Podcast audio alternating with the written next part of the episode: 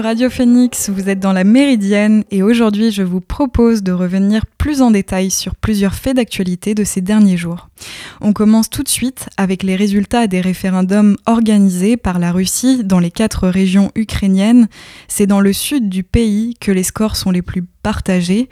Dans la région de Kherson, l'administration d'occupation pro-Moscou a annoncé que 87,05% des électeurs avaient voté en faveur du oui. La commission électorale de la région de Zaporizhia a affirmé que 93,11% avaient fait le même choix. Dans l'Est, la part, la part de oui est encore plus importante.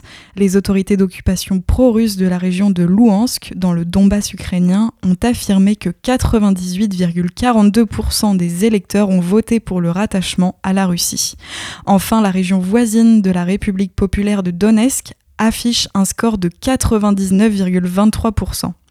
Dès la fin du dépouillement, le vice-président russe Dmitri Medvedev a réagi.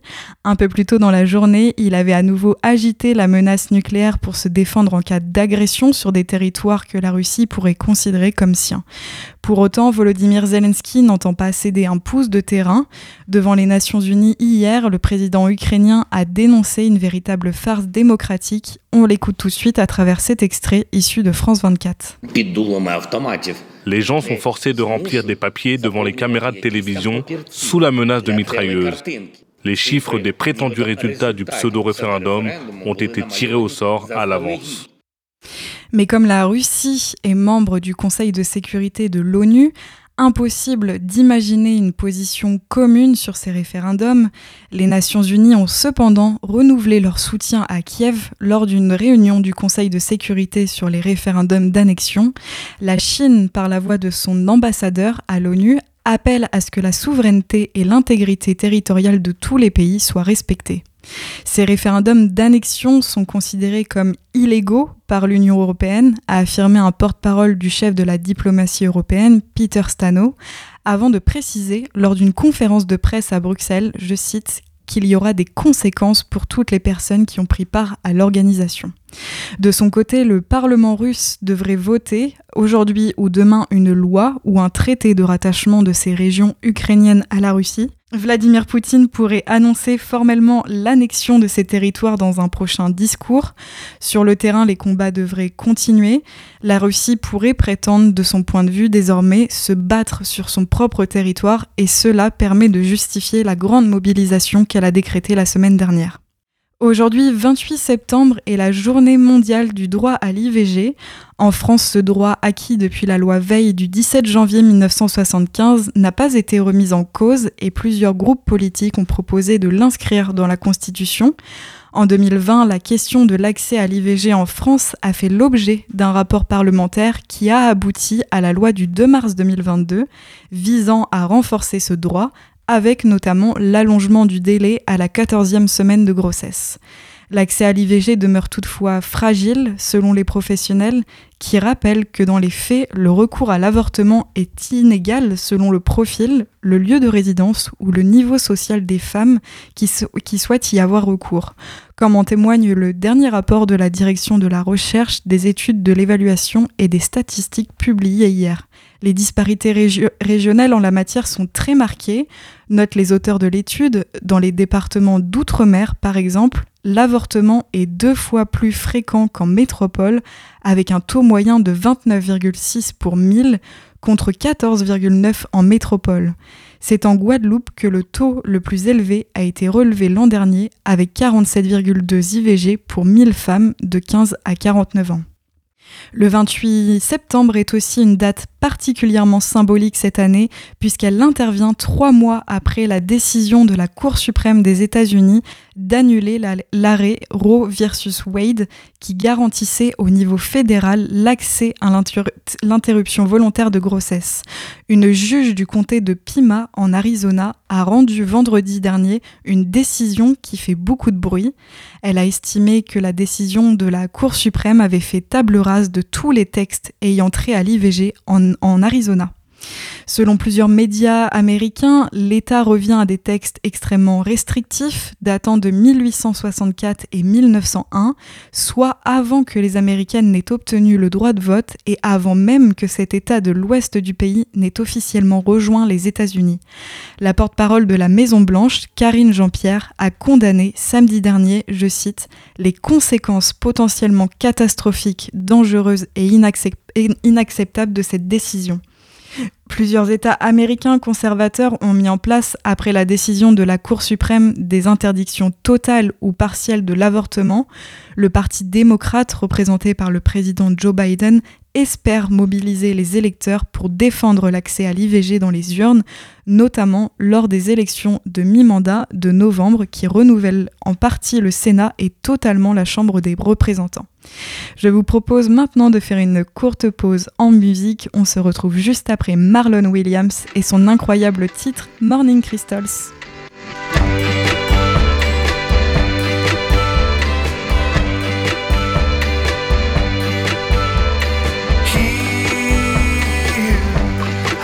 Make a sound. I don't make no strange appearances now. Those are a surprise. Morning crystals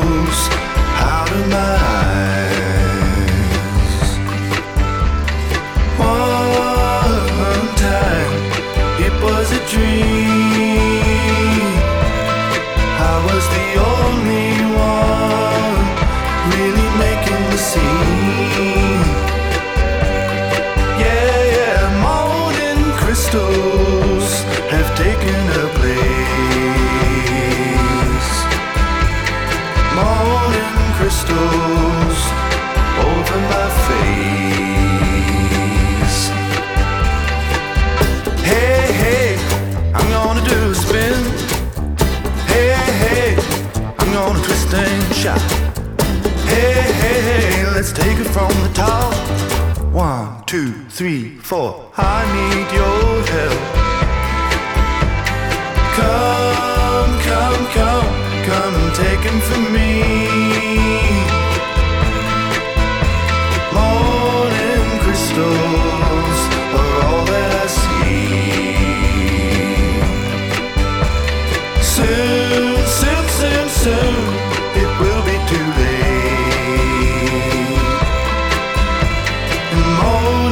crystals. We'll see.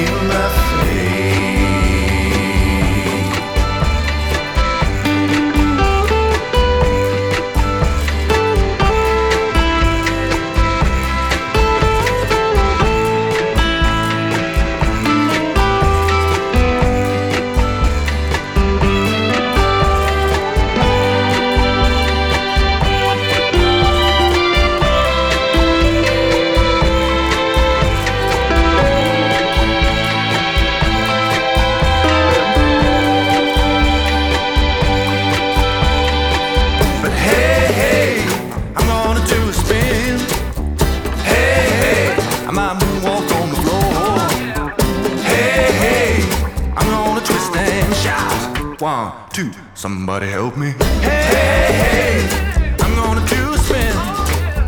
Hey, hey, I'm gonna do a stand shot. Hey, hey, my moonwalk on the floor. Hey, hey.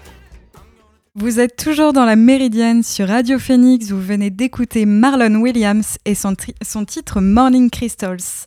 On revient maintenant sur cette nouvelle. Je l'ai évoquée rapidement dans l'émission d'hier. Le lanceur d'alerte et ancien employé de la NSA américaine, Edward Snowden, s'est vu accorder la nationalité russe par Vladimir Poutine, selon un décret publié en début de semaine. L'Américain y vivait depuis 2013, après avoir quitté les États-Unis. Le porte-parole du Kremlin, Dmitri Peskov, a précisé à l'agence RIA Novosti que la nationalité russe avait été accordée à Snowden à sa propre demande. Le lanceur d'alerte est recherché par les États-Unis pour avoir transmis à la presse des dizaines de milliers de documents prouvant l'ampleur de la surveillance électronique exercée par Washington. Les autorités américaines souhaitent depuis le juger pour espionnage. En 2020, la Russie avait déjà accordé à Snowden des droits de résidence permanente, lui permettant d'obtenir la citoyenneté russe. Selon l'avocat de Snowden, la compagne du lanceur d'alerte a également demandé la nationalité russe. Edward Snowden, privé de son passeport américain sur demande de Washington, s'était retrouvé à Moscou en mai 2013 dans l'intention de trouver refuge en Amérique latine. Il s'était finalement retrouvé bloqué en Russie où il avait obtenu l'asile. Mais alors comment est défini un lanceur d'alerte et existe-t-il des mesures de protection? En France, par exemple, depuis la loi de 2022, le droit français définit comme lanceur d'alerte une personne physique qui signale sans contrepartie financière des informations portant sur un crime, un délit ou un préjudice pour l'intérêt général. Aussi, cette loi, nommée la loi Wasserman, est entrée en vigueur le 1er septembre. En plus de définir, elle ajoute de nombreuses dispositions afin de renforcer la protection des lanceurs d'alerte dans l'entreprise. Partons au Mexique maintenant, où des milliers de personnes demandent toujours justice pour les 43 étudiants disparus il y a 8 ans à Ayotzinapa. Des milliers de manifestants ont incriminé l'armée, lundi à Mexico lors du huitième anniversaire de la disparition des 43 étudiants. Les familles des disparus ont marché sous une banderole affichant les mots L'armée le sait, un mois et demi après qu'un rapport officiel a mis en cause les forces armées pour la première fois en huit ans. Pour rappel, les étudiants ont disparu dans la nuit du 26 au 27 septembre 2014 à Iguala dans l'état de Guerrero, où ils s'étaient rendus pour réquisitionner des autobus afin d'aller manifester à Mexico. Selon la première enquête officielle menée sous l'ancien président Enrique Peña Nieto, les 43 jeunes ont été arrêtés par la police locale de mèche avec le gang Guerreros Unidos. Ils ont ensuite été tués par balles et brûlés dans une décharge pour des raisons qui restent obscures. Le rapport de la Commission pour la, la, vérité a conclu en août que les militaires mexicains avaient aussi une part de responsabilité dans ce crime. Le président actuel, Andrés Manuel López Obrador, s'est félicité lundi d'avoir rompu, je cite, le pacte du silence et de l'impunité. L'ex-procureur général Jésus Murillo Caram a été arrêté après la publication du rapport. Il sera jugé par un tribunal pénal pour disparition forcée, torture et obstruction à la justice. Le Mexique a demandé à Israël l'extradition de Thomas Zeron, ex-chef de l'agence d'investigation criminelle sous l'ancien président. Il est accusé d'avoir manipulé des preuves. Le Mexique compte plus de 100 000 personnes disparues, une tragédie humaine, avait annoncé en mai le Haut Commissariat des Nations Unies aux droits de l'homme. Le dénombrement des disparus a commencé au Mexique à partir de 1964 et les disparitions forcées ont pris de l'ampleur à partir des années 2000 dans un contexte de violence liée principalement au trafic de drogue. Je vous propose de faire une nouvelle pause en musique. On écoute Lady Blackbird avec son titre Feel It Coming. On se retrouve juste après pour la dernière partie de la Méridienne.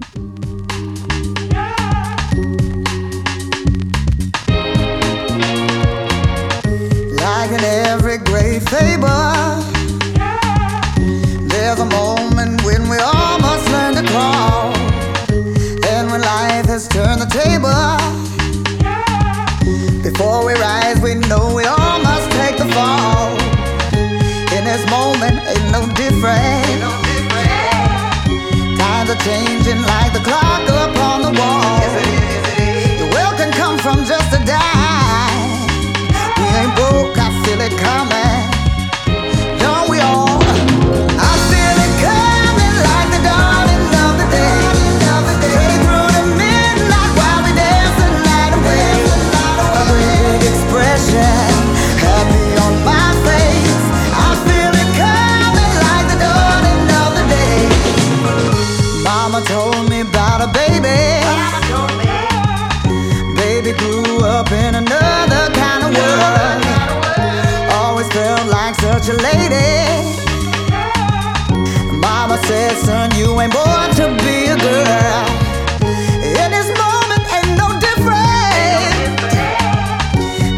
changing like the clock.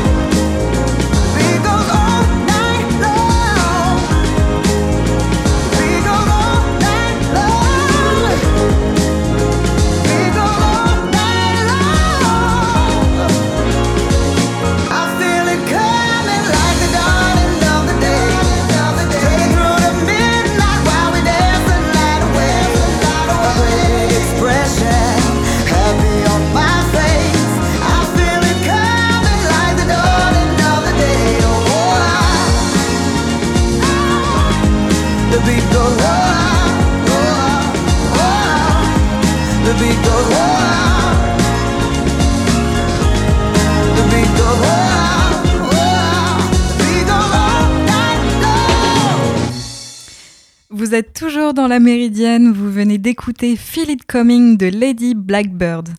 Je l'évoquais dans le Flash Info tout à l'heure, les gazoducs Nord Stream 1 et 2 sont endommagés en mer Baltique, laissant s'échapper du méthane quelle que soit l'origine de ces fuites, les conséquences sur l'environnement pourraient être très lourdes.